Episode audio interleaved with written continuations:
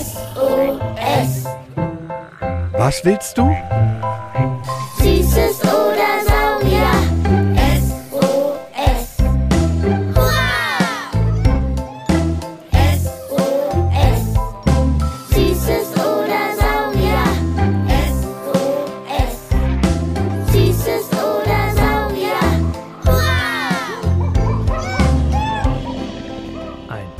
Podcast über alles, was krabbelt, stampft blubbert. und fliegt. Wir haben Süßes. Und wir haben Saurier. Heute mit Knallharten Funkelbrocken schmelzenden Steinen, und Mineralen, die mächtig unter Druck stehen. Edelsteine.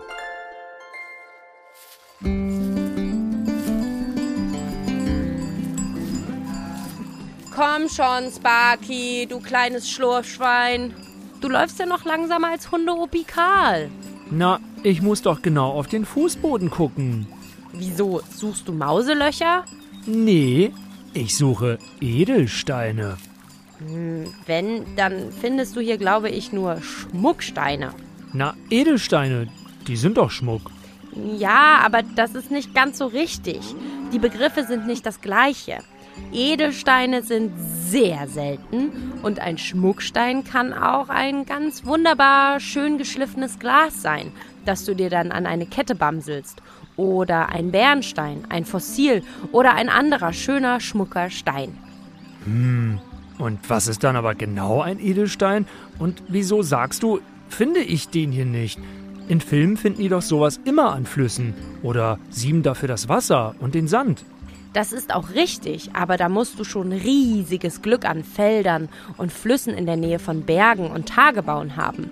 Wir können große Edelsteine aber noch angucken. Wir waren doch neulich im Kalksteinwerk in Rüdersdorf bei Berlin. Da konnten wir Steine klopfen und Fossile und Minerale finden. Und Bergkristalle. Du meinst, die so aussehen wie Eisgebilde, so durchsichtige Edelsteine? Ja, genau. Bergkristalle, der reinste Quarz, den es gibt, gibt es noch in Rheinland-Pfalz im Hunsrück. Da gibt's die Edelsteinmine im Steinkaulenberg. Da haben wir Menschen ganz lange und ganz viel Achat abgebaut. Achat ist auch ein Quarz. Quarz ist übrigens ein sehr häufiges Mineral auf der Erde, das in Sand und Gestein vorkommt.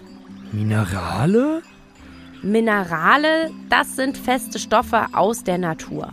Magnesium, Calcium und auch zum Beispiel Kochsalz. Das sind auch Minerale. Gesteine bestehen immer aus mehreren Mineralien. Achat gibt es übrigens in Weiß, Schwarz, Orange, Rot, Grün. Ganz verschieden. Aber davon ist im Besucherbergwerk jetzt nicht mehr so viel zu holen. Also ist es nur noch ein Besucherbergwerk? Und lass mich raten, es gibt nicht mehr viel zum Abbauen, weil ihr Menschen mal wieder schon alles rausgeholt habt aus den Gesteinsschichten, was nur irgendwie geht. Sehr richtig, sehr richtig.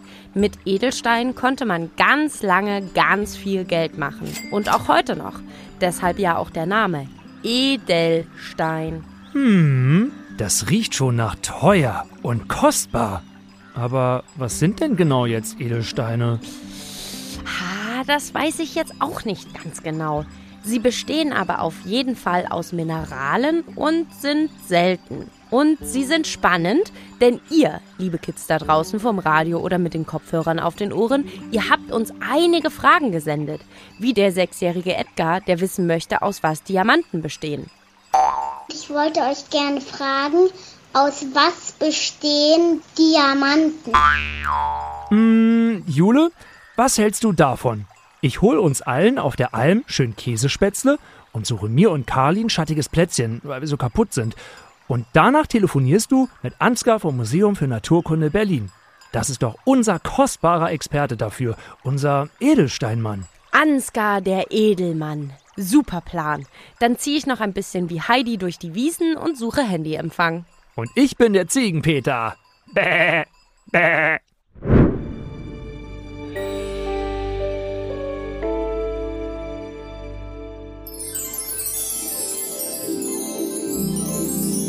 Boah, Sparky, die Käsespätzle sind ja hammerlecker.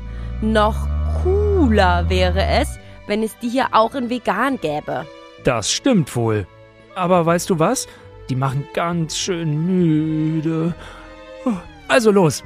Äh, Was hat Experte Ansgar gesagt? Konzentratione. Es ist kompliziert, ein bisschen, aber wir kriegen das alle zusammen hin. Und ich sage euch schon mal, einige von euch haben zu Hause sogar ehemalige Lava liegen. Doch erstmal dazu, was Edelsteine sind. Wenn du recht hattest, dann sind sie selten und wertvoll. Genau. Zuallererst, Edelsteine sind ganz einfach Minerale. Ah, Minerale wie Achat und Quarz. Genau, Minerale sind Kristalle und sind Stoffe aus der Natur, die fast alle bei Raumtemperatur fest sind. Und Steine und Gesteine bestehen aus einem Mineral oder aus einer Mischung von verschiedenen Mineralen. Im Museum für Naturkunde gibt es sogar einen Raum voller Minerale. Über 1000 verschiedene Arten sind da und Edelsteine sind ja auch Minerale, also findet ihr die auch da. Okay, gemerkt. Edelsteine sind Minerale und Gesteine bestehen aus einem oder mehreren Mineralen. Was macht die Edelsteine edel? Edelsteine haben drei entscheidende Merkmale. Erstens, sie sind sehr selten. Zweitens, sie sind durchsichtig. Und drittens, sie sind extrem hart. Auf der Mohs-Skala, die die Härte von Steinen bestimmt, muss ein Edelstein mindestens eine 7 von 10 haben. 7 ist die Edelsteinhärte. Ah, das ist doch auch der Trick mit Fälschungen. Ist ein Glas nur geschliffen wie ein Kristall oder Edelstein, zerbricht es. Ein echter Edelstein aber nicht. Genau, und mit einem Edelstein kannst du zum Beispiel auch in Glas schneiden. Bekannte Edelsteine sind zum Beispiel der rote Rubin, der blaue Saphir, der grüne Smaragd sowie die unterschiedlich gefärbten Topaz und Diamanten. Ha, da passt doch Simons Frage. Ich will wissen, welcher Stein der härteste ist. Das weiß ich. Der Diamant. Der ist der härteste Edelstein, den es gibt. Der ist eine 10 von 10. Sehr wohl. Warum der so hart ist, gucken wir uns auch gleich noch genauer an. Jetzt bin ich gespannt, was du zur Frage vom fünfjährigen Henry und von Amrei sagst. Und möchte wissen, wie Edelsteine entstehen. In unserer Folge Feuerspuckende Berge, die Vulkane, hatten wir doch schon einmal den Aufbau unserer Erde. Der ist nämlich ähnlich wie ein Pfirsich. Außen die flauschige Haut, darauf laufen wir, die Erdkruste. Und ganz tief drinnen, das ist der Kern. Und im Erdkern, im flüssigen und heißen Magma, sind die Bausteine drin für die Edelsteine. Quasi eine Ursuppe von Mineralien? Ja, und das ist quasi schon ganz lange her, dass Edelsteine da entstanden sind. Wenn das Magma aufsteigt, kühlt es ab und der riesig große Druck im Erdinneren drückt die einzelnen Atome der Minerale so dolle aneinander, dass sie sich verbinden und Kristalle bilden. Die sind symmetrisch, also ganz gleichmäßig und ordentlich angeordnet. Und ganz dolle rein, also sauber. Zum Beispiel Diamanten, rote Rubine und blaue Saphire entstehen auch so. Das ist ja verrückt. Kristalle entstehen manchmal aber auch, wenn sich die Temperatur und der Druck in schon vorhandenen Gesteinsschichten ändern. Da bricht dann eine Schicht auf, neues Magma fließt rein. So entstand zum Beispiel auch der grüne Smaragd. Ah, muss ich mir das so vorstellen? Wie wenn ich beim Backen große Bruchstücken weiße Schokolade im Wasserbad erhitze, aber schon flüssige dunkle Schoki drin ist. Dann verrühre ich alles und es bildet sich neue Schokolade mit weißen kleinen Bröckchen raus. Ja, so in etwa. Ah, da passt auch direkt die Frage von an. Wie viele ähm, Edelsteinsorten gibt es auf der ganzen Welt? Also nach der klassischen Definition selten, durchsichtig, mindestens eine Mooshärte von 7, da gibt es ca. 200 bis 300 verschiedene Edelsteine. Schmucksteine, also sowas wie den goldbraunen Bernstein, den ihr auch gern mal an der Ostsee findet, oder andere hübsch anzusehende Fossilien, gibt es mindestens 600 bis 800. Der wertvollste Edelstein, weil er so dolle rein ist, ist doch der Diamant. Edgar, sechs Jahre alt, fragt uns, Aus was bestehen die, Diamanten. Da hat Edelsteinexperte Ansgar etwas sehr Erstaunliches gesagt. Diamanten bestehen aus reinem Kohlenstoff. Den kennt man ja vor allem als sehr weiches Material in Grillkohle oder Bleistiften. Was? Aus Kohlenstoff? Aber Grillkohle und Bleistiftminen zerbrechen doch ganz schnell. Der Diamant ist doch aber der härteste Edelstein. Wie geht das? Warum der Diamant so hart ist, hat uns auch Henry per E-Mail gefragt. Unter sehr hohem Druck und hoher Temperatur tief im Erdinnern, mehrere hundert Kilometer unter der Erdkruste, wird daraus Diamant. Der härteste natürliche Stoff, den wir kennen. Das passiert, weil da in 120 Kilometern Tiefe in der Erde drin die Kohlenstoffatome bei mehr als 1000 Grad Celsius ganz, ganz, ganz, ganz dolle aneinander gepresst werden. Dadurch wird der so hart am Ende. Auf der Mohs-Skala hat er eine 10 von 10. Und wenn ein Diamant wirklich rein, rein, rein ist, dann ist er durchsichtig. Ist ein mini, mini, mini, mini bisschen was anderes noch mit drin, zum Beispiel Wasserstoff, kann er rosa bis rötlich oder violett werden. Unglaublich. Aber warum ist die Bleistiftmine weicher? Sehr gute Frage. Der Diamant besteht aus Kohlenstoffatomen und die Bleistiftmine aus Graphit.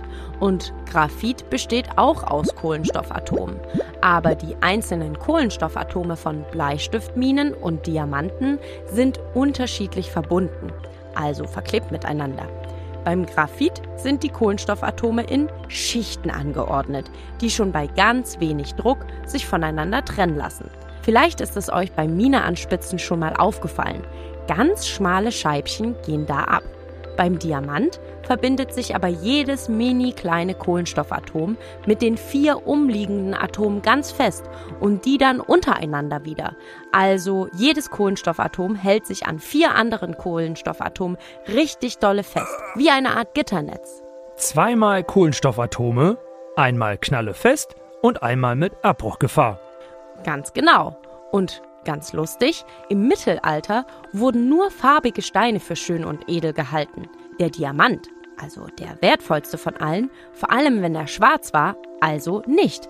Handwerker haben sie zum Ritzen in andere harte Dinge genutzt. Auch heute wird Diamant zum Schneiden von Stein und Beton genutzt. Allerdings nicht der Millionen Jahre alte aus dem Inneren der Erde, sondern aufwendig hergestellter. Jetzt haben du und Ansgar schon häufiger gesagt, dass Magma flüssig ist. Und wenn ich mich recht erinnere, wenn ein Vulkan ausbricht, wird das Magma zur Lava. Und wenn Lava abkühlt, die Lava zu Gestein. Geht das auch andersrum? So wie sich das der vierjährige Jakob denkt. Ich möchte wissen, wie heiß es ist, damit Steine schmelzen. Da haben mehrere Dinge einen Einfluss, oder Ansgar? Nun, das hängt sehr davon ab, aus welchen Mineralen die Steine bestehen und auch, ob sie Wasser enthalten. Man kann aber sagen, dass zum Beispiel ein Granit so zwischen 700 und 1000 Grad anfängt zu schmelzen. Basaltische Lava, wie bei einem Vulkanausbruch, zum Beispiel beim Ätna oder auf La Palma neulich, ist so zwischen 1100 und 1200 Grad heiß. Sehr clevere Frage also, lieber Jakob. Steine können schmelzen. Und wisst ihr was? Weil Ansgar hier gerade von Lavagestein geredet hat, sowas haben ganz viele von euch zu Hause. Fragt mal die Lieblingserwachsenen, ob sie einen Bimsstein haben, damit die Hornhaut an den Füßen abgeht. Das ist Lavagestein. Was? Das ist ja verrückt. Steinfeste alte Lava bei euch zu Hause. Bruno, sechs Jahre, aus Bielefeld, hatte im Übrigen noch eine andere Kostbarkeit und Teuerlichkeit im Sinn. Ich möchte wissen, wie Gold entsteht. Das Element Gold ist nicht auf der Erde entstanden. Es kommt von weit her. Um Gold zu bilden, braucht man nämlich ungeheure Mengen Energie. Viel mehr noch, als selbst in unserer Sonne verfügbar ist. Gold ist nicht aus heißem Magma entstanden. Gold entstand beim Zusammenprall von Neutronensternen, weit außerhalb unseres Sonnensystems. Bei dieser gigantischen Sternenexplosion wurde dann der Goldstab herausgeschleudert und gelangte vor etwa viereinhalb Milliarden Jahren auf die Erde. Gold ist also kein Edelstein, sondern ein Edelmetall. Und ganz genau genommen ist Gold außerirdisch. Vielleicht lässt sich mit dem Wissen jetzt auch die Frage vom achtjährigen Julius aus Hamburg beantworten. Warum ist Gold so wertvoll? Na, Sparky und ihr Kids, was denkt ihr? Es ist schön, es ist selten und Seltenes ist oft teuer. Genau, Gold graben, Gold waschen, das erstmal zu finden ist unglaublich aufwendig und teuer. Und wie gesagt, selten. Deshalb ist der Preis für Gold so hoch. Jetzt will ich auch Gold schürfen und mir eine goldene Schweinenase verdienen. Kannst du sogar, also zumindest Gold waschen im Fluss. Im bayerischen Wald oder auch im Harz- und Erzgebirge kannst du immer wieder Goldwäscher treffen, die da mit einer Goldwaschpfanne, also einem Sieb, den Flussboden durchsieben. An sich sind die Flüsse Rhein, Elbe, Inn und Isar eine gute Adresse. Wenn du sehr viel Geduld, Wissen und Glück hast, findest du da kleine Goldfitzelchen. Die nennen die Goldwäscher Flitter oder Seifengold. Große Goldnuggets findest du da aber nicht. Wow, das ging fix. Jetzt haben unsere Augen aber ganz schön gefunkelt. Lasst uns alle zusammen die wichtigsten Edelsteinfakten nochmal abklopfen. Erstens, Edelsteine sind Minerale und Stoffe aus der Natur. Zweitens, manche sagen zu Edelsteinen auch Schmucksteine. Aber das ist nicht das Gleiche. Schmucksteine können auch Fossilien oder Glas sein. Einfach schmucke Steine. Drittens, es gibt drei wichtige Merkmale. Ein Edelstein ist durchsichtig, sehr selten und hat eine Mooshärte von mindestens sieben. Ist also sehr, sehr, sehr hart. Viertens, der härteste Edelstein ist der Diamant. Er hat eine Mooshärte von 10. Mehr geht nicht. Er besteht aus reinem Kohlenstoff. Fünftens, Edelsteine sind vor Millionen Jahren im Inneren unserer Erde entstanden. Das heiße Magma war eine Ursuppe an Mineralien. Wenn das Magma aufsteigt, kühlt es ab, der Druck erhöht sich und die einzelnen Atome der Minerale werden zu Kristallen zusammengedrückt. Sechstens, so sind zum Beispiel der rote Edelstein Rubin entstanden oder der blaue Saphir oder auch Diamanten. Andere Edelsteine sind entstanden, wenn Gesteinsschichten wieder aufgebrochen sind, Magma dazwischen geflossen ist und sich quasi alles neu zusammengesetzt hat. So sind die grünen Edelsteine Smaragde entstanden. Siebtens, Steine können schmelzen. Wie heiß es sein muss, hängt vom Mineral des Steins ab und ob er Wasser enthält. Granit schmilzt zwischen 700 bis 1000 Grad. Lava bei einem Vulkanausbruch um die 1200.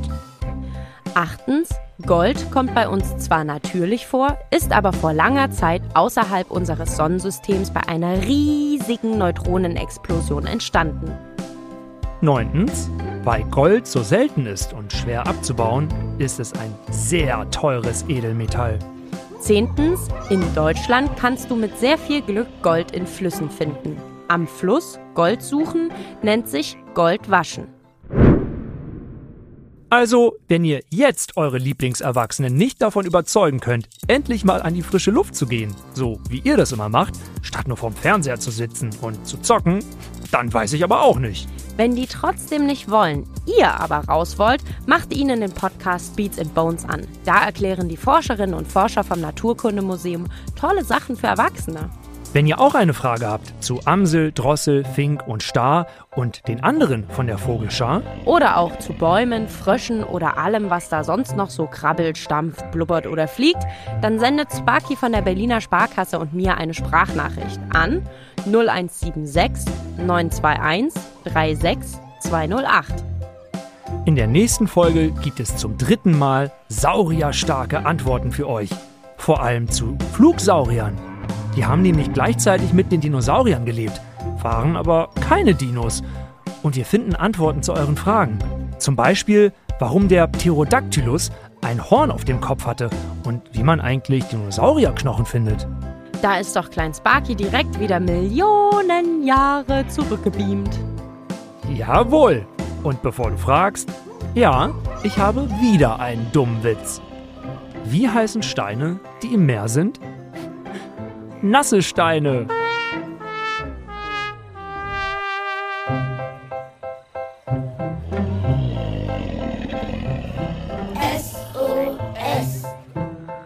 Was willst du?